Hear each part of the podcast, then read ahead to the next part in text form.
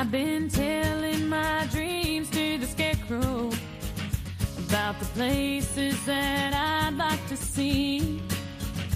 I say, do you think I'll ever get there? Profesionales con Corazón, un programa dirigido por Borja Milans del Bosch.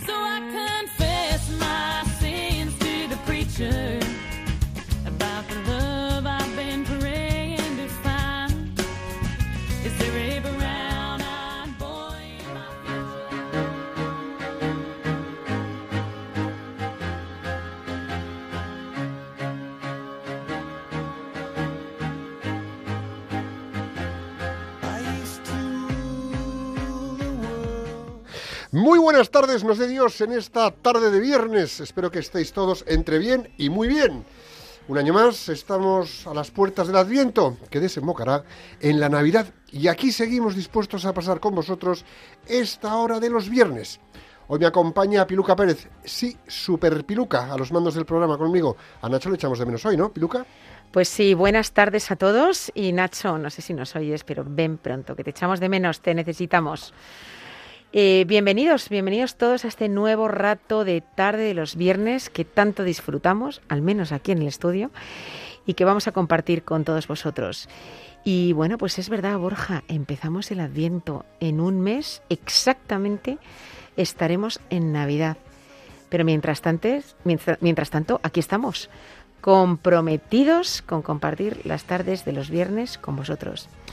Y Borja, ¿adivinas qué tema vamos a tocar en el programa de hoy? Me has dado una pista muy importante, lo has dicho de una manera muy sutil, casi no se nota, pero yo creo que yo creo que sí, mira, fácil de adivinar. Vamos a tratar el compromiso. ¿A que sí? Sí, señor. Es que Y para abundar en el tema del compromiso, hoy nos acompaña Juan Ignacio Apoita, magnífico profesional y aún mejor persona. Juan, bienvenido. Bueno, muchas gracias. Encantado de estar con vosotros y con todos los oyentes. Encantado. Pues comenzamos.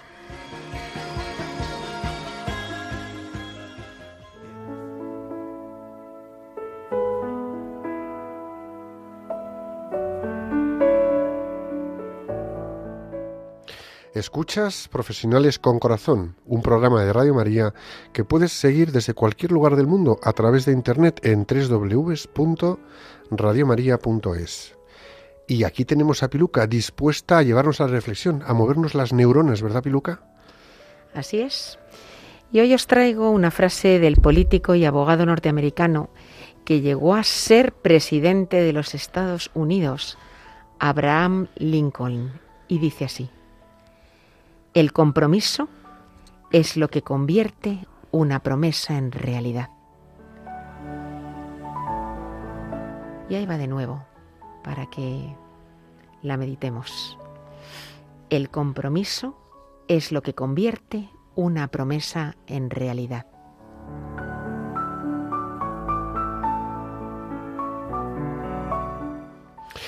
Estar comprometidos es estar con lo prometido, estar con lo que nos hemos prometido interiormente, estar con una promesa que nos eleva en talla humana y en condición de fiabilidad personal.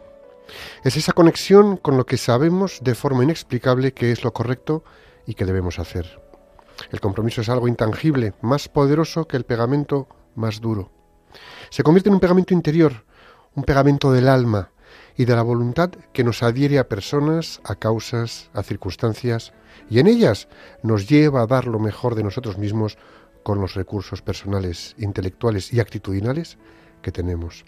Gracias a este pegamento hacemos lo que es una ficción, un mero dibujo con palabras. Hacemos que se convierta en una realidad gracias a las piezas de acción que ponemos. Ese pegamento interior empieza en lo racional y baja hasta el corazón, donde queda anclado de manera sólida, y desde el corazón se materializa en la acción, la que hará de una idea una realidad. El compromiso es como un contrato interior al que sólo la conciencia de cada uno tiene acceso y en donde expresamos quiénes somos verdaderamente. Las personas comprometidas en verdad y con la verdad saben qué es lo correcto, saben lo que es recto y se comprometen con ello, además de con la intención, con la acción. Firman ese contrato de acción y de pensamiento que en infinidad de casos dura de por vida. Bien puede ser la vida en sí misma, matrimonio, familia, o la vida en los entornos en los que nos movemos, en los que nos desempeñamos, trabajo, relaciones sociales. Estar comprometido requiere de alta disposición interior, profunda generosidad y noble limpieza de intención, pues adquirir un compromiso es fácil, muy fácil, pero sostenerlo en el tiempo y cumplirlo es harto difícil. Los compromisos más valiosos son aquellos que nos sacan del día a día habitual de quienes somos y nos llevan a hacer auténticas proezas, verdaderas hazañas en lo particular y privado, en lo público y en lo profesional. Es en esas acciones donde vemos que lo adecuado empezó con un elevado nivel de compromiso con la causa o con la persona y se materializó con pequeñas acciones que por un lado construían y por otro sembraban para el futuro.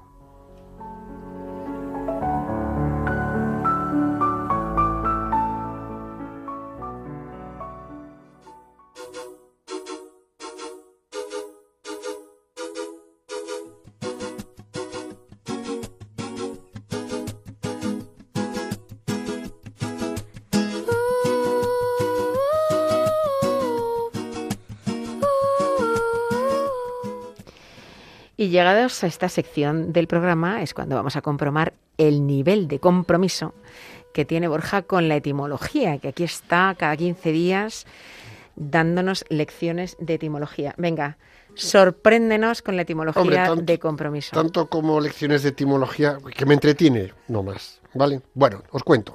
La palabra compromiso viene del latín compromisum y significa con la promesa, es decir, con lo que ha prometido. Y también con quien tiene una promesa. El compromiso es un ingrediente bastante importante, por no decir fundamental, en nuestro desarrollo y crecimiento como personas. En el diccionario encontramos que compromiso es la obligación contraída por una persona que se compromete o es comprometida a algo o bien el acuerdo formal al que llegan dos o más partes de una negociación. Digamos que es la aceptación de un contrato no escrito en el que las partes adquieren ciertas obligaciones o responsabilidades. El compromiso, como decíamos antes en la frase, en la cita de Abraham Lincoln, transforma una promesa en realidad. Habla con valentía de nuestras intenciones, que se convierten en más que intenciones, en determinaciones. Porque claro, es que es necesario destacar que la acción es lo que realmente habla. Habla mucho más alto que las palabras. No puede haber una incoherencia entre lo que uno dice y lo que uno hace. Compromiso significa encontrar el tiempo cuando no lo hay. Cumplir con lo prometido cuando las circunstancias se ponen adversas. Poner en juego todas nuestras capacidades para llevar adelante con excelencia aquello a lo que hemos dicho o nos hemos comprometido a hacer. Comprometerse o mantener el compromiso cuando las cosas son fáciles, en fin, Es que, está, es que lo hace cualquiera. muy sencillo.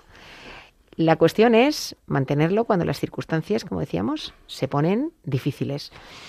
El compromiso es el material con el que se forja el carácter para cambiar las cosas. Es el triunfo diario de la integridad sobre el escepticismo.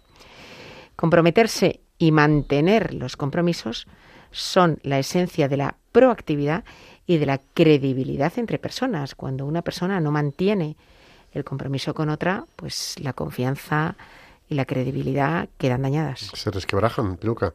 Y yo creo que todos tenemos compromisos de diversa índole, ¿no? Y aún así hay personas que esperan exista un contrato, una promesa o una ineludible consecuencia para saberse en un compromiso. Sin embargo, el verdadero compromiso, el de verdad, nace en nuestro interior y tiene como fundamento el conocimiento y la reflexión. Es muy difícil, no puede existir el compromiso desde la ignorancia. Debemos saber y conocer con qué nos comprometemos, porque decirlo a lo loco y lanzarnos a la piscina, ahí no hay compromiso que valga. El hecho de aceptar formalmente un compromiso hace suponer que se conocen todos los aspectos, los alcances o las obligaciones que conlleva.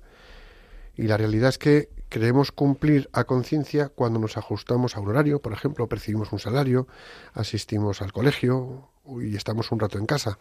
Pensamos que eso es compromiso, pero hay mucho más detrás. La realidad es que el compromiso no es una ley de mínimos. Pensar un momento. os hago una pregunta. ¿Basta solo con cumplir con lo previsto, con lo estipulado y con lo obvio? Yo creo que no. Yo creo que no. El compromiso implica poner en juego y hacer uso de todas nuestras capacidades para sacar adelante aquello por lo que hemos apostado, aquello que se nos ha confiado o que incluso finalmente pues que hemos aceptado en conciencia. Y ahí es donde se demuestra que estamos comprometidos, comprometidos con eso que es un compromiso. Claro, esta pregunta que hacías tú, ¿no? A mí me ha hecho pensar, dices, basta solo con cumplir lo previsto, lo estipulado, lo obvio. Yo creo que el que está auténticamente comprometido busca la excelencia en aquello con lo que se ha comprometido, ya sea una relación, ya sea en el trabajo, ya sea con lo que sea. O sea, realmente busca dar lo mejor, no simplemente cumplir con un mínimo, ¿no? Una persona comprometida, pues eso, es alguien que además de cumplir con sus obligaciones, hace más de lo esperado porque verdaderamente desea contribuir, desea sorprender, porque vive, piensa y proyecta sus energías para sacar adelante pues eso con lo que se ha comprometido, que puede ser sacar adelante su familia, su trabajo, su estudio y bueno, pues todo aquello que su reflexión le dicta. De este modo, como padres de familia, por ejemplo, pues oye, no basta con proporcionar los medios materiales a los hijos. Los hijos necesitan que los padres les dediquen tiempo. Tiempo eh, y no solamente esto de tiempo de calidad, que les dedico cinco minutos, pero no lo pasamos bien cinco minutos, necesitan más que cinco minutos. ¿eh? Tiempo para jugar, tiempo para charlar, tiempo para enseñar, tiempo para simplemente estar y darles la serenidad de que su padre y su madre están con ellos y pueden recurrir a ellos si les necesitan. Y claro, yo lanzaría la pregunta, ¿no? decir, oye, ¿cuántas veces hemos cancelado? un compromiso de otro tipo que tuviéramos, un compromiso personal un compromiso profesional para estar con la familia. Pues hombre, lo normal es que suceda lo contrario, ¿eh? es que le restemos tiempo a la familia para poder asumir otros compromisos. Como esposos, por ejemplo, pues hombre, partiendo de la fidelidad como fundamento indispensable, pues hace falta más. Hace falta avivar el amor, avivar la comprensión, cuidar el aspecto personal, tener detalles con el otro, ni más ni menos que como seguramente se hacía antes del matrimonio, pues ya pueden ser pequeños obsequios, simplemente preocuparse por la persona, invitarle al cine, a cenar, o terminar una pequeña riña que todos las tenemos con un beso y un abrazo con tantos detalles que parecen olvidarse con el paso del tiempo, ¿no? Y pensando y pensando en esto del matrimonio, pues me viene a la cabeza lo que tú estabas diciendo antes también, ¿no? Que los compromisos se asumen y no desde la ignorancia, que hay que asumirlos entendiendo bien en qué se embarca uno. Y yo, por ejemplo, en el tema del matrimonio, pues veo que hoy en día no se enfoca bien el noviazgo para que realmente sirva para lo que se tiene que, tiene que servir. O la preparación al matrimonio se ve como hay que cumplir con un mero trámite. Tres catequesis y andando. Eh, y porque, vamos, y porque hay que hacerlas y bueno, pues eh, no, es que vaya con especial interés, ¿no? Que me firmen el papel, ¿no? Eh, para las cosas hay que prepararse bien, para asumir compromisos hay que hacerlo con conocimiento, y no solo con conocimiento, sino con herramientas que te permitan enfrentarte con éxito a ellos. Saber en qué terreno vamos a estar claro. y a qué nos vamos a enfrentar y qué tenemos que encarar, porque en un matrimonio da para todo, ¿eh? para lo bueno, para lo muy bueno, para lo malo, para lo muy malo y para remontar todo lo malo para volver a lo bueno. Ir con determinación a, oye, enfrentarse a lo que haga falta y prepararse para enfrentarse lo mejor posible. Que enfrentarse a lo que haga falta no es enfrentarse al otro como haga falta, sino al revés, encarar juntos eso que puede ser un enfrentamiento, que es distinto. Y con los hijos, también ahí tenemos tema, ¿eh? Con los hijos bueno, a lo mejor los que sois muy jóvenes puede que no tanto, pero los que ya tenéis algunos más años, todavía vivís con vuestros padres, que hay algunos casos todavía. Además de la sinceridad, el respeto y las faenas asignadas en el hogar, oye, y esforzarse en los estudios o en rematar la carrera o en ese primer trabajo, ¿qué otras cosas hacéis? Porque seguro que algo podéis hacer, ¿no? Los padres también los que somos padres también necesitamos que nos cuiden un poquito, que tengan detalles de cariño con nosotros. Nos gusta, ¿eh? Piluca, a ti te gusta, ¿verdad? Vamos, no te quepa duda. Y Juan, tú que estás con nosotros en el estudio, también te apetece, ¿verdad? Que... Sin duda, sin duda. Fundamental, fundamental. Pero vamos, yo me imagino que algunos padres que nos escuchen, cuando dices esto de que además de las faenas asignadas en el hogar, dirán, yo ya con eso estaría contento. Sí, con que lleven las cosas al fregadero y sacan el lavavajillas, Yo ya con tenemos eso. la papeleta cumplida, ¿no? Es que ni ahí llego. Bueno, ¿y con los amigos qué? Porque muchas veces eh, las amistades que tenemos son amistades utilitarias o son amistades de las de verdad. Es decir, ¿recordamos a los amigos solo cuando algo mm, se nos pone por delante que es necesario o cuando queremos cuidarles y estar con ellos cerca porque tienen un tema familiar, de salud? Bueno, la, la- la amistad se cultiva, también ahí hay un compromiso, ¿no? Cultivar la amistad. Y el mutuo afecto entre amigos es estar pendiente del bienestar personal y familiar. Me está viniendo una persona de mi familia a la cabeza, a quien quiero mucho, una tía mía, eh, que, que me está me está viniendo precisamente por lo que dices, ¿no? Que te puede ocurrir en el ámbito familiar, en el ámbito de la amistad o en muchos ámbitos, ¿no? Esta tía mía, te puedes estar sin saber de ella meses, vamos, pero meses. Pero cuando sabe que tienes un problema, te llama, te escribe, te vuelve a llamar, y hoy cómo estás, te da ánimos, te tal. Y eso con la amistad se da muy pocas veces. Como tú dices, cuando hay un verdadero compromiso y una auténtica amistad. Porque la amistad para reírse un ratito Pero eso no es... no es auténtica un amistad. guiñón. Eso es, me aprovecho de ti, como tú dices, para pasarlo bien. Y unas buenas cervezas y ya está. En lugar de ir al cine, pues oye, me río contigo. Pero estar ahí cuando el otro lo está pasando mal, estar para ayudarle, eso es estar comprometido con tu amigo. Y esas son las amistades que duran toda la vida, porque el compromiso es desde que eran pequeños. Nos conocemos desde que éramos pequeños y ya te, se lo presentas a tus hijos que tú tienes 50 y largos para 60 y los hijos tienen veintitantos y, están a punto de casarse. Nos conocemos desde que éramos pequeños. Ahí hay un compromiso de amistad. Eso es muy bonito. También lo hay en el trabajo, ¿eh? Compañeros de trabajo de toda la vida. No pensemos que solo es la amistad. O no necesariamente toda la vida, igual los has conocido hace poco, pero tienes Marcan. ese nivel de compromiso en el que no les tienes solamente para utilizarles y para que ellos te utilicen. Y otro factor con el que debemos estar comprometidos, con eso de ser ciudadanos. Porque si nos comprometemos como ciudadanos, pues mira, una cosa que tenemos que hacer inmediatamente es evitar la indiferencia. Tenemos que dejarnos, dejar de quejarnos de la situación actual, de cómo está España cómo está el mundo, y hacer algo para cambiarlo. Y estar comprometidos en el cambio. El cambio se trata, a ver, no cambiar por una moda, sino cambiar para generar un bien, hacer bien el bien, estar comprometidos con hacer bien el bien. Lo peor que nos puede suceder es creer que, bueno, pues como no podemos hacer nada, yo sigo a lo mío. Borregamente, pues no, tenemos que hacer bien el bien. Y a partir de ahí dejar de ser pasivos y entrar en ser más activos. ¿Para qué? Para cuidar por lo menos como ciudadanos a los del entorno y allá por donde pasemos, ¿no? La reflexión, oye, pues nos tiene que llevar a una solución para poner nuestro compromiso en mejorar el mundo en el que vivimos. Que no se trata de que saquemos todos los plásticos de los océanos, no. Con que el mundo que tienes en tu entorno lo cuides y estés comprometido con cuidarlo, tratarlo bien y dejarlo bien para los que están contigo, con que todos hiciéramos eso, ya habríamos hecho mucho. Como trabajadores, también tenemos ahí un compromiso. Debemos acordarnos siempre de procurar un ambiente, un ambiente amable en el trabajo, de fomentar las buenas relaciones. Parte de nuestro compromiso es la actualización de conocimientos para perfeccionarnos en lo profesional y para apoyarnos unos a otros en el crecimiento personal y profesional. Como creyentes, también estamos comprometidos. Estamos comprometidos, además os digo, desde que en muchos casos no teníamos ni conocimiento ni, ni, ni, Ni uso de razón. ni uso de razón.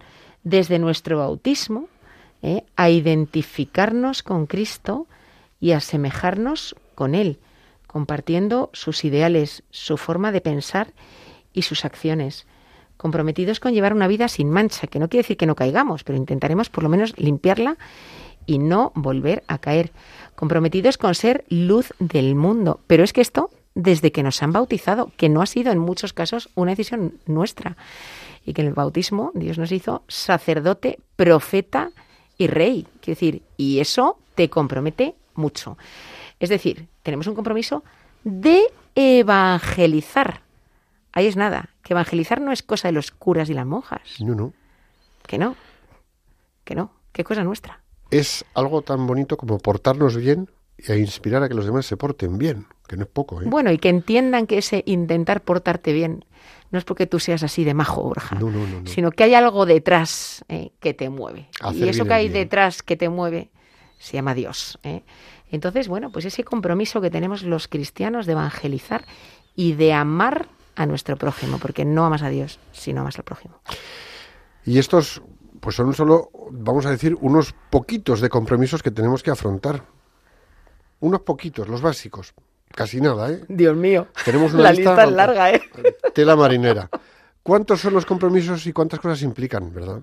Tenemos que ponernos las pilas y pronto. Eh, mira, eh, si nos parece mucho, posiblemente significa una cosa. Si todo esto nos parece mucho, significa una cosa. Y es que hemos vivido con los ojos un poquito cerrados a la responsabilidad y hemos estado pensando un poquito más en, más en recibir beneficios que en aportar. Y más con el temor de dar más de nosotros mismos, el temor de dar más de lo que recibimos, porque generalmente estamos acostumbrados a, más que acostumbrados, estamos dispuestos a recibir. Yo estoy dispuesto a recibir, estamos comprometidos con recibir, pero para que recibamos, alguien tiene que dar. Y si todo el mundo está dispuesto a recibir, nadie da, no nos vamos, nos vamos a quedar aislados, solos. Cuando todos nos volcamos en dar, nos comprometemos en ser más generosos, en dar de nosotros, todos recibimos. Y eso es lo que tenemos que hacer. Así que seamos honestos, porque el comprometernos con darnos a los demás, lo que hará además es acabar con el egoísmo, que ya tenemos de egoísmo un poquito en, en esta España nuestra. La persona comprometida, pues mirar, pensar en esas personas que son comprometidas, buscarlas en la mente, ¿no? Son generosas, buscan la manera de dar más afecto, les gusta darse a los demás, son cariñosas, se esfuerzan, procuran bienestar a la gente con la que están. En otras palabras, van más allá de lo que supone simplemente cumplir con el deber contraído. Van más allá. Lo cumplen, pero además lo cumplen poniendo algo suyo muy especial. Ahí es donde se nota el compromiso. Quien lo hace, quien es así de, de comprometido, pues es feliz con lo que hace hasta el punto de que en ningún caso ve el compromiso como una carga o se siente comprometido y por ello ya está llevando una carga, sino que lo hace con tal generosidad y entrega que no parece que está comprometido, simplemente disfruta haciéndolo. Y esto es precioso. ¿Por qué? Porque perfecciona las personas que lo ejercen, les hace como completos, les hace enteros. Son personas que se entregan a los demás y lo hacen con una sonrisa y una satisfacción. Esas son las personas que interesa, que merece la pena tener como amigos y en el trabajo. Y si somos de esos, qué bueno poderlo ofrecer en la vida cotidiana y en el día a día de trabajo. Yo creo que todos lo hemos experimentado. O sea, cuando nos hemos comprometido con algo de verdad, y el compromiso siempre implica una entrega, ¿eh? Eh, implica un esfuerzo, eh, todos hemos vivido pues la sensación de plenitud que te da, la sensación de conciencia tranquila, el saber que tú haces todo lo que puedes eh, buscando el bien. Sí. Entonces, no cabe duda. O sea, yo creo que es que simplemente cuanto más nos comprometamos, más vamos a comprometernos, porque vamos a experimentar que verdaderamente eso a nosotros es a los primeros a los que nos aporta. Inspira a los demás además a darse, eh, no en la misma medida, pero a darse de otra manera. sin ninguna duda. Y claro, es verdad que es que muchas veces la falta de compromiso no se debe a que no quiera uno comprometerse, muchas veces se debe a descuidos, eh, a veces voluntarios y a veces involuntarios, pero principalmente pues a cosas que dejamos que nos venzan, como puede ser la pereza, la comodidad, cierto grado de, de egoísmo, la ignorancia. A veces es el miedo el que nos frena, el miedo a hacer promesas, a comprometer el propio futuro, a dar un sí que te ate, que te quite libertad, que te quite tiempo. Eso cuesta. Dar un, dar un sí que nos obligue a cerrar puertas, porque a veces cuando uno da un sí a algo, cuando uno se compromete con algo, renuncia a otras cosas. Entonces, el renunciar a otras cosas, el cerrar puertas, el quedarnos con una única opción, a veces nos resulta difícil. Y yo creo que a todos nos sobran ejemplos de malos compromisos. adquiridos por nosotros mismos o, o- o visto que han adquirido otros. Y esto impide sobremanera llegar a decisiones profundas y bien tomadas. Vemos y aquí y allá a personas que prometen lo que luego incumplen. En todos los ámbitos, ¿eh? pues estoy segura que alguno nos suena, nos viene a la cabeza algún ámbito más que otros, pero yo creo que en todos los ámbitos de la vida. Y eso al final es infidelidad y la infidelidad pues asusta, asusta a muchos. Algunos por eso prefieren evitar dar un paso adelante y de ese modo pues evitar los fracasos que imaginan pueden llegar a tener porque los han visto en otros. Y un terreno en el que esto ocupa o que tiene un protagonismo, Piluca, es en el campo matrimonial, donde es cada vez más frecuente encontrarse con parejas rotas, destruidas, eh, enfrentadas por el drama del divorcio. Es que es tremendo, ¿no? Bueno, yo conozco, yo conozco alguna situación comentada por algún sacerdote que cuando en los cursos prematrimoniales o han ido a ver al sacerdote y les han dicho, bueno, esto es para toda la vida, han dicho, ¿ah, sí? Tremendo, ¿eh? Y se han dado la vuelta y se han ido. Tremendo. ¿Y cuántas personas hay que se han casado con ilusión y con la frescura de ese amor firme y decidido? Y que sí, que, que sí, que van a luchar por lograrlo. Y rápidamente, de repente, como si fuese de un mes para otro, el divorcio es más favorable para sus, interes- para sus intereses y empiezan a enfrentarse y ni compromiso ni nada. Yo soy como soy y que el otro se adapta a mí. No, no, no. Tú tienes que también abrirle al otro y comprometerte con acoger al otro. Que si no, esto es como muy egoísta, ¿verdad? Y así se difunde el miedo al compromiso matrimonial, por ejemplo, o bueno, y otros, pues hay quien incluso lo retrasa indefinidamente o bueno, no son capaces de dar un, paso tan importante y no, no, yo es que me siento poco preparado, no, es que a mí esto no va conmigo, no, para acabar como acaban todos mis amigos divorciados, pues entonces tienes el compromiso, vamos, a la altura de la suela de los zapatos, tremendito, tremendito. Y claro, con ese miedo al fracaso, eludiendo compromisos, ¿en qué compromisos van a poder meterse? Pocos. Porque, oye, el que es poco comprometido en lo pequeño, siendo mucho el matrimonio, en otras cosas de la vida no se va a comprometer, pero es que ni por asomo. Y luego nos quejamos de que la gente tiene co- poco compromiso. Pero claro, miramos a los demás cuando tendríamos que mirarnos quizá al espejo, que no es poco. Así que, Piluquita, ¿qué te parece? ¿Dónde está el problema? Bueno, pues ¿El problema está en casarse o en no casarse? el problema yo creo que en vez de estar en ese dilema de casarse o no, reside en llegar a la madurez necesaria para tomar decisiones profundas en temas tan importantes como esto, en dejar de ser adolescentes, que yo creo que a algunos les gusta y, y quieren ser adolescentes toda su vida, ¿no? Esa madurez la necesitan los novios que llevan su noviazgo con seriedad, los trabajadores que quieren ser honestos, que quieren realmente aportar y que su empresa vaya bien, los empresarios, pues que, oye, realmente intentan ser justos con sus trabajadores, los políticos que están llamados a gobernar en vez de aprovecharse del cargo que ocupan. Que aquí habría que hacer un especial, pero seguimos, ¿verdad? Ese es uno de los ámbitos que me venían a mí a la cabeza. Venga, continuamos, continuamos. Los padres de familia que cuidan a sus hijos de forma integral y dándoles verdadero amor. El compromiso es fácil cuando nace del amor. El compromiso es muy fácil cuando realmente ahí hay amor. Cuando nace del amor es un compromiso soberanamente libre porque arranca de lo más profundo de nosotros mismos. Y, ese amor es el que nos hace superar cualquier problema que surja, que es mucho más que aguantar cuando surjan problemas. Y es lo que hace intentar constantemente dar al otro lo mejor de nosotros mismos. Y eso, pues como decíamos antes, nos va a llenar y nos va a hacer felices. Del todo. Y en el plano profesional, otro tanto. También hay mucho que hacer en el plano profesional, ¿no? La aspiración de toda empresa, de toda organización, es contar con un equipo de personas comprometidas con el proyecto. Oye, yo quiero gente que se comprometa con el proyecto. Personas satisfechas y motivadas en que en entregar lo que saben hacer mejor para hacerlo bien y alcanzar los objetivos de la empresa. ¿Qué empresario o cualquiera de vosotros que a lo mejor tenéis gente a vuestro cargo no queréis gente comprometida con vosotros? Por supuesto que sí, pero no se trata solo de fomentar la satisfacción y la motivación en las personas porque son estados de ánimo buenos en sí mismos y favorecen el desarrollo de la persona. No es solo eso, no.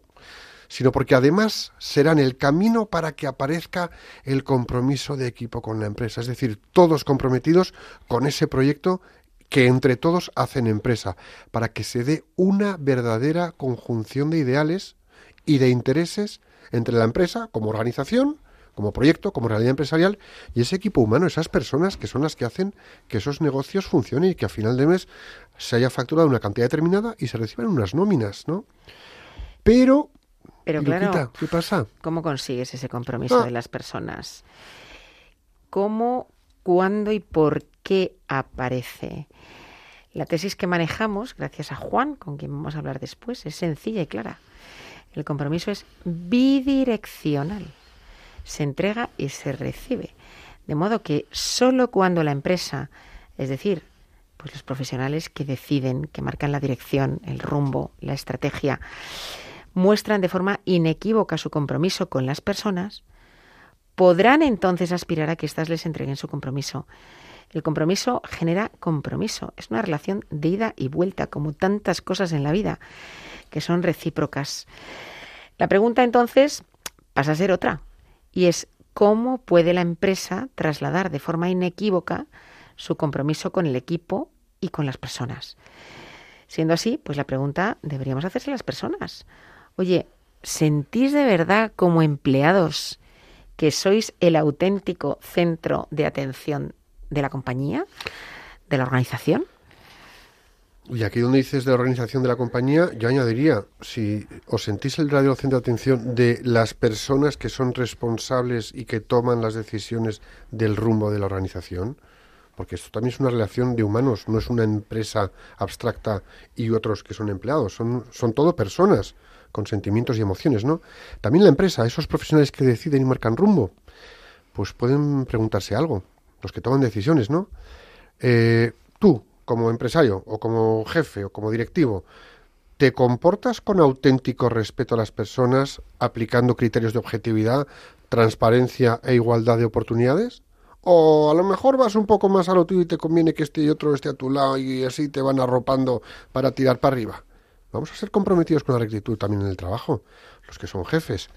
Y en lugar de improvisar una respuesta genérica a estas preguntas, pues a lo mejor merece la pena que nos hagamos algunas preguntas más y nos planteemos algunos retos. Eh, que con Juan contigo vamos a ver seguro, porque aquí hay, aquí hay harina, ¿no?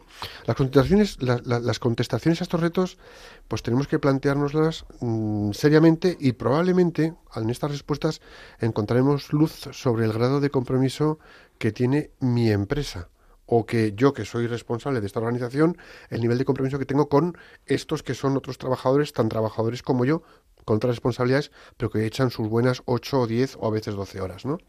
Entonces, en cada reto, en cada ámbito de actuación que vamos a plantear ahora, pues vamos a comentar una línea de, bueno, pues lo que entendemos que debería seguirse adelante y cómo deberíamos llevarlo a cabo. A ver si somos capaces de ilustrar los retos que abordaremos, pues con esta tesis que ahora vamos a ir planteando un poco con Juan, y bueno, pues con algún ejemplo práctico y con algunas sugerencias sencillas, a ver si os, a ver si os, os resultan útiles. Así que vamos a ello.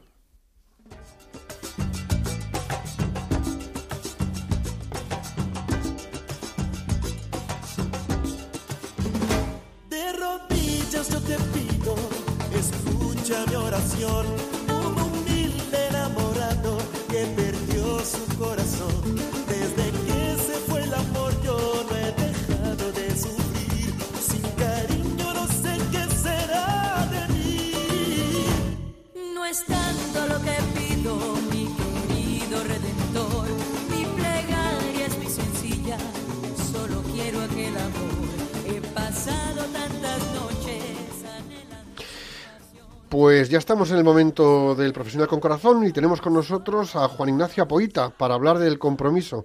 Bienvenido, Juan. Muchas gracias, Borja y Piluca. Gracias otra vez por estar aquí. Piluquita, ¿nos cuentas un poco de Juan para que nuestros oyentes se ubiquen? Bueno, pues Juana Poita es casado y con dos hijos. Él es licenciado en Derecho por la Universidad de Deusto, en Bilbao, y tiene dos posgrados en la Universidad de Ámsterdam, por una parte, y en el IS de Madrid. Ha desarrollado su carrera profesional en el BBVA, donde llegó a ser director general de recursos humanos del grupo, y hoy en día es presidente de IT and People y miembro del Consejo Social de la Universidad Autónoma de Madrid. Juan, gracias por tu tiempo. Una pregunta y entramos a debate y tertulia. Em, ¿Qué es para ti el compromiso? Bueno, habéis dicho ya muchas cosas sobre el significado del, compromiso, ¿no? Yo quizás lo, lo ilustraría como, el, como un estadio superior a la satisfacción y a la motivación. Yo puedo estar satisfecho, yo estoy a gusto, estoy contento, me siento bien. Un peldaño más allá es que estoy motivado, pues tengo estímulos o alicientes para hacer determinadas cosas o para comportarme de determinada manera. Y un peldaño más es estar comprometido. Esto es estar y es, significa estar identificado plenamente con la tarea, con el proyecto, con la persona, con el grupo de personas, ¿no? Ya lo habéis dicho, esto implica tanto a los ámbitos familiares, personales, laborales, en el ámbito del voluntariado. Una entrega que debe ser una entrega, ya lo habéis apuntado también, una entrega plena. Uno debe dar lo mejor de sí mismo en el compromiso. Una entrega responsable. Uno debe saber a qué se está comprometiendo, qué significa y qué, en qué impacta también en su, en su propia vida. Y una entrega constante, una entrega que dure en el, que dure en el tiempo, ¿no? El compromiso no debe aparecer y desaparecer, sino que debe ser algo sostenible, algo que, que perdure, ¿no? Y quizás por apuntar una última idea sobre lo que pueda ser el significado genérico del compromiso, eh, yo diría que, que, que, no es bueno, o al menos que, veamos el compromiso desde la perspectiva exclusiva del sentido del deber. Yo creo que nos inspira mucho más si atendemos al compromiso desde la perspectiva del ejercicio de la libertad. El compromiso no restringe la libertad. El compromiso es un fruto del ejercicio de la libertad. Dios nos ha hecho libres y nosotros libre y voluntariamente tomamos decisiones. Y esas decisiones muchas veces implican un compromiso. La libertad no puede basarse en la idea de la revocabilidad. Yo no soy más libre porque hoy decido una cosa y mañana me desdigo y digo que ya no, no quiero seguir actuando como había dicho que iba a actuar. Eso no es ser más libre. Eso, al final, lo que ser libre es ejercer, ejercer mi libertad de una manera sana. Y eso significa adquirir un, un compromiso. Yo no soy, por supuesto, la atención y el cuidado de mis hijos como padre, pero no por un solo sentido del deber, sino porque es que libre y voluntariamente decidido ser esposo primero y padre después. Y en el ejercicio de esa libertad, pues actúo con el compromiso que, que, he adquirido, ¿no? La idea de que, a mi juicio, libertad y compromiso son dos valores que van de la mano. Sí. Pero sobre todo también hay una cosa, desde mi punto de vista, Juan. Si nos comprometemos con la libertad, no es obligar a que los otros sean libres como nosotros sino darles el espacio para que entren en esa motivación, para que entren en esa entrega y finalmente lo den todo, generando un contexto que favorece que lo escojan libremente, favoreciendo esa libertad. No imponiéndonos porque pensamos que nuestra libertad para su vida profesional va a ser mejor. Esto te va a dar libertad. Y estás ocho horas, nueve y diez, doce horas encadenado a la pata a la mesa por una nómina que a lo mejor es un poco raquítica. Te va a dar libertad. Yo creo que cada uno tiene que analizar cuál es el, cuáles son los frutos de su libertad. La libertad es un bien muy preciado y cómo la estamos ejercitando. Y eso no te puede llevar a, a, adquirir determinados compromisos o a no adquirirlos. Y si no los adquieres, los haces, lo haces, esa decisión es, lo haces de una manera responsable, plena, sensata. Pero si sí lo adquieres, entonces sí que debe ser coherente ¿no? con lo que dices. Que ahora cuando hablemos un poco del mundo de la empresa, uno de los grandes retos que tenemos es la coherencia entre nuestros discursos y luego nuestros actos. ¿no? Pues de igual forma sucede con el compromiso en términos generales. Hablabas o hablábamos antes nosotros de esta tesis tuya, ¿no? De que para que el empleado en el ámbito empresarial esté comprometido, la empresa tiene que mostrar un compromiso hacia él. ¿Cómo hace eso la empresa? O cómo puede hacer eso la empresa? A ver, yo, comenzaría diciendo que, que, en mi opinión, la clave del éxito es la conjunción del binomio de talento y compromiso. Para que un proyecto alcance sus fines, sus logros, sus objetivos, para que una empresa alcance sus objetivos, debe tener el talento que requiere, Y por talento debemos entender pues el conjunto de conocimientos y capacidades que debe tener el equipo de, personas que acompaña ese proyecto, por eso cada proyecto requiere un tipo de talento diferente, no hay un talento objetivamente bueno y otro peor, sino que hay talentos con distintas características, ¿no? Pero podemos tener el talento que necesitamos y que eso no sea suficiente, porque ese talento debe estar comprometido. Unas personas, como antes hemos venido comentando, si no están dispuestas a entregarse y si no se están identificando con ese proyecto, pues por muchas capacidades y conocimientos que tengan, no lo van a poner al servicio del proyecto. Y sí, efectivamente, yo pienso que el, que el compromiso es bidireccional. Que una empresa que aspire a recibir el compromiso de las personas que participan en su proyecto, una, una, empresa que aspire a tener un equipo comprometido, debe preguntarse si está transmitiendo compromiso a, su, a las personas de su equipo o no. ¿Qué está haciendo? Ese discurso de que las personas son el centro de atención en la empresa, ¿eso de verdad se vive en la empresa o, o, no? ¿Cómo aterrizamos eso? Es que hay una cosa que estás diciendo en la que a mí, pues 100% de acuerdo contigo, le pondría un matiz, que es cómo la empresa se cuestiona si está o no comprometida con los trabajadores.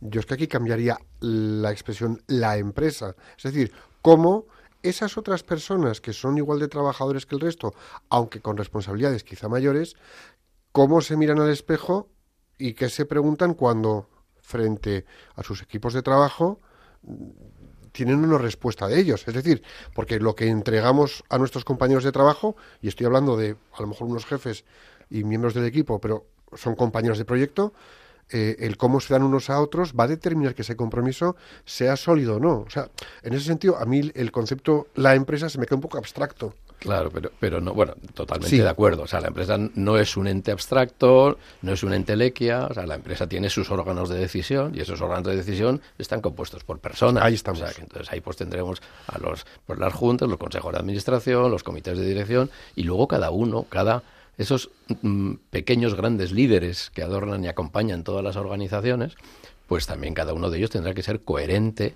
con el discurso que estamos teniendo de transmitir compromiso a las personas, ¿no? Y, y, y, son personas para personas. De eso estamos hablando, de personas para, para personas. Pero tenemos que hacernos esas preguntas. Que, que, eh, y las respuestas van a venir por mirarnos hacia adentro y ver y analizar cuáles son nuestras políticas de empresa y cómo son los comportamientos en el día a día de los líderes de la organización. Claro. En esos dos frentes vamos a encontrar las respuestas de si de verdad estamos transmitiendo compromiso a nuestros eh, equipos o no, si estamos siendo coherentes o no. Yo creo que como tú bien sabes y, y, predicas, Borja, pues los líderes tienen que ser ejemplo. Y ser ejemplo significa ser los primeros que están comprometidos con el negocio y ser los primeros que están comprometidos con las personas que trabajan allí. Y no solamente comprometidos con si necesitan un cuaderno o un ordenador mejor, sino si tienen un problema personal, y necesitan pues que les des más flexibilidad en este periodo de su vida que están pasando o muchas otras cosas, ¿no? Pero viendo a la persona como un todo, no viendo solamente la parte utilitarista de la persona. Claro. Es que los, yo creo que el, el, rol del directivo en la organización es uno de los grandes retos que, sí. que tienen, que tenemos en las, en las empresas. ¿no? Yo suelo decir los directivos no nacen, los directivos se hacen. O sea, unos nacerán con más eh, habilidades y con más capacidad de interrelacionarse con otros. Pero los directivos hay que formarlos. La empresa, en primer lugar, debe tomar la responsabilidad de formar a sus propios directivos y de formarles no solo en conocimientos y habilidades genéricas, sino también en la propia cultura corporativa en cómo quiere que sean dirigidas las personas y que sean gestionados los equipos humanos. ¿no? Y debe hacer un seguimiento de qué es lo que está pasando en la organización. Nuestros muchos pequeños grandes líderes están actuando de, acorde, de acuerdo a nuestros principios y a nuestra cultura corporativa o no. Y para eso hay que invertir tiempo, hay que invertir, hay que poner herramientas a disposición del equipo humano y hay que tener información y actuar. Esto que dices a mí me dispara un pensamiento y es que me puedo equivocar, pero tu perspectiva aquí nos ayuda. Eh, nos comprometemos de esa forma libre y voluntaria como una elección que no, se supone, no, no- no nos supone un peso, nos comprometemos cuando nuestra escala de valores ajusta con la escala de valores del grupo de personas empresa por con la que estamos eh, con la que estamos metidos. Absolutamente. Yo diría que el compromiso de la empresa con las personas comienza por la definición y luego, por supuesto, por el propio ejercicio de la cultura corporativa, de Claro. cuál es su visión, de cuál es su propósito de empresa. Y cada uno de nosotros tenemos que ver qué grado de alineamiento tenemos o no con ese propósito de empresa. Porque si mi empresa está persiguiendo o defiende una visión con la que yo no me siento cómodo, pues probablemente ese no es mi sitio. a lo mejor voy a ser muy frívolo. A lo mejor soy muy frívolo. En algunas empresas, valores de la empresa X, vamos a dejarlo ahí. Rentabilidad, vamos a ver. Yo entiendo que está bien que se ponga como valor la rentabilidad. Es que si no la pones como valor, mm, apaga y vámonos. Pero No, pero la cultura corporativa va más allá de Claro. eso. O sea, no estamos hablando de los objetivos de negocio, de los objetivos de corto, medio y largo plazo que podamos tener, que debemos tenerlos, porque eso también, porque organiza las formas en las que estamos trabajando, ¿no? No, aquí se trata de tener un pensamiento más elevado, un pensamiento con ambición y un pensamiento que necesariamente tiene que estar vinculado a la sociedad. O sea, la empresa Ahí tiene es. que preguntarse en todo momento, "Oye, si yo no existiera, esta sociedad me echaría de menos o no. ¿Y en qué estoy contribuyendo a un mundo mejor? ¿En qué estoy contribuyendo a que la sociedad sea mejor? Y esas preguntas hay que contestarlas desde la visión, que por supuesto la visión es siempre aspiracional, o sea, es aspiracional. No digo que vayamos a alcanzarlo inmediatamente, pero el equipo humano sí tiene que sentirse reflejado en esa visión y tiene que ver que las cosas que hace la empresa van orientadas a perseguir eso, eso. Y además es que te digo una cosa, una empresa que tiene un propósito de impactar la sociedad para mejor, tiene muchísimo más fácil el generar compromiso entre sus empleados. Yo, me, yo, yo recuerdo hablando con una colega de una empresa que era un poco lo contrario, ¿no? Eh, no voy a decir el tipo de empresa ni qué empresa era, otra empresa. pero una empresa que, bueno, pues fabrican un producto que, que daña la salud. ¿eh? Y muy placentero, pero, pero te genera daños. Y, decía, tú no te imaginas lo difícil que es generar compromiso entre los empleados cuando saben que están haciendo algo que lejos de ayudar, lo que hace es dañar. O sea que una empresa que verdaderamente tiene un propósito de impactar en positivo, tiene ya muchísimo ganado en lo que es el compromiso de los empleados. Por supuesto. Y además es mucho más atractiva para el talento que necesita. O sea, porque las personas queremos estar en empresas que sentimos que tienen esa ambición de aportar su granito de arena a la, a la, a la sociedad. ¿no? Pues yo- creo que retos de la empresa que planteábamos antes, una cultura corporativa que inspire y genere compromiso. Hablábamos antes, el rol del directivo, Sí. tener un conjunto de directivos a lo largo de la organización que respeten y estén alineados con esa cultura corporativa y que tengan un trato con la gestión del equipo que sea un trato orientativo, un trato que facilite la participación, un trato generoso, donde no haya reinos de taifas, sino que nos importe el desarrollo personal y profesional de la persona. Eso, cuando las personas lo ven, por supuesto que genera, genera compromiso. que si eso se produce en los niveles de dirección y directivos o responsables gerentes, los que mandan en las empresas, si estas organizaciones o estas empresas tienen tiendas o sucursales u oficinas, ese trato que es entre empleados y para empleados, con empleados, acaba siendo con el cliente y para clientes. Entonces, lo que hacen los que están arriba cala y cae en cascada a los que están en posiciones un poco más limitadas en temas de responsabilidad. Si Por es bueno, cala, supuesto. y lo malo También, también, cala. cala. O sea, que si somos Por eso el compromiso de la empresa es que si detecta que algo no está funcionando bien, tiene que actuar. O sea, Exacto. si tú premias los comportamientos que son contrarios a lo que has definido como tu cultura corporativa, pues la gente lo que sentirá es que no estás siendo coherente. o que estás comprometido con el todo vale. Ojo, que entonces ya Pero no es lo va- que me habías dicho. Claro. Entonces, Es lo que claro, hablábamos algo no antes. Ahí está. Lo que hablábamos de la incoherencia entre lo que a veces se dice y lo que se hace. Y al Claro. final, ¿qué es lo que prima? ¿Con qué se queda la persona? ¿Con lo que hace? Es decir, los comportamientos, yo a veces soy un poco brusco, pero los comportamientos de esos que se sientan o nos hemos sentado en butacas, en asientos en despachos, cubriendo unos centímetros cuadrados de trasero, en un sillón, va a marcar que nuestro compromiso impacte para bien o para mal en las personas con las que estamos trabajando. Y luego encima nos quejamos de, caramba, qué equipo no se comprometen, pero te has mirado al espejo y te lo has preguntado. Es, es así. Es que Mira, es- de- Déjame que aporte también, por ejemplo, otro, otro camino para, para que una empresa eh, traslade compromiso a las personas, ¿no? La tecnología. O sea, en las empresas eh, estamos, la tecnología siempre es un recurso escaso y hay que mm, competir por, por eh, poder eh, realizar determinadas inversiones, ¿no? Pero si la plantilla, si el equipo humano lo que ve es que todas las inversiones en tecnología se utilizan o bien para ganar eficiencia en la producción o bien para facilitar las ventas, que por supuesto que hay que invertir en eso. Pero si no invertimos en tecnología para conocer a las personas, pues la gente le llamará la atención. Nuestra primera responsabilidad es conocer el equipo humano. Poco valor podemos aportar si no conocemos al equipo humano. Y conocer al equipo humano significa que tenemos que conseguir información de calidad más allá de la que sus jefes directos nos pueden aportar. Y eso pasa por invertir en tecnología, en herramientas que nos aporten un conocimiento de verdad, un, comportamiento, un conocimiento lo más objetivo posible. ¿no? La, la inversión en tecnología, sin duda alguna, una muestra de compromiso con las personas. Juan, a mí me gusta provocar un poquito y mi última pregunta sería, ¿nos ayuda la sociedad de hoy en día a comprometernos?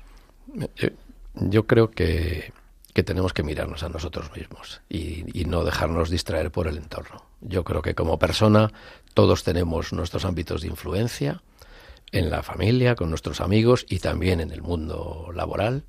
Y la empresa creo que también. No se trata tanto de querer ir contracorriente ni de querer demostrar ninguna rebeldía, sino de ser coherente con, unas, eh, con unos principios y con unos valores en los que, en los que creemos. ¿no? Entonces yo, yo soy optimista y creo en la teoría de los muchos pocos. Entonces nosotros aportemos nuestro granito de arena e iremos transformando esta sociedad que sería muy fácil decir que efectivamente no nos pone las cosas sencillas. ¿no? Que hablamos de nosotros mismos. Así es. Así Mi- que- Mirada interior. Así que, Juan, podemos acabar esta entrevista con un manos a la obra. Exactamente, una buena, un buen final.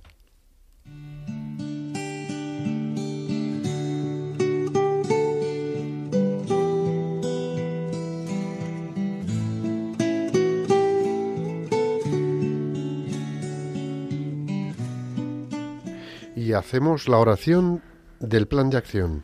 Señor, te pedimos que todas las personas que nos están escuchando reciban tu inspiración para que puedan desplegar compromiso, entregando lo mejor de sí mismas en su día a día profesional y personal y contribuyendo a su propio crecimiento y al bien de los demás. Jesús, Jesús, en ti confiamos.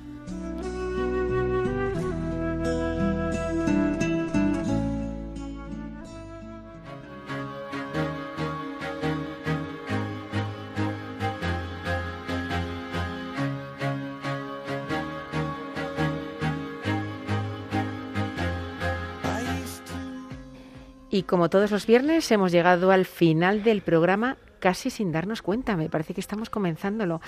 A todos os deseo un magnífico fin de semana y bueno, especialmente a Juana Poita. Juan, un millón de gracias por dedicarnos tu tiempo, tu perspectiva sobre el compromiso y por mostrarnos que se puede. Un placer haber acompañado, haberos acompañado hoy. Juan, ha sido un placer tenerte con toda tu experiencia acumulada en BBVA y todo lo que has hecho. Eh, gracias por venir con nosotros, por darnos tu tiempo, tus conocimientos, tu perspectiva. Y queridos amigos, gracias a vosotros que nos habéis acompañado y que nos, acompañáis pues eh, viernes a viernes, disfrutar del fin de semana con alegría y sensatez. Comprometeros en disfrutarlo plenamente, a fondo. Quiero recordaros que el Sagrado Corazón de Jesús le dijo a Santa Maravillas, Carmelita Descalza, España se salvará por la oración. Dicho esto, nos vemos el, de nuevo el próximo 9 de diciembre de 5 a 6 de la tarde, una hora menos en Canarias, aquí en Radio María. Hasta entonces, rezad con intensidad a la Inmaculada Concepción de Santiago Apóstol para que nuestra tierra de María siga siendo patria de todos los españoles. Que Dios os bendiga y la Virgen os proteja.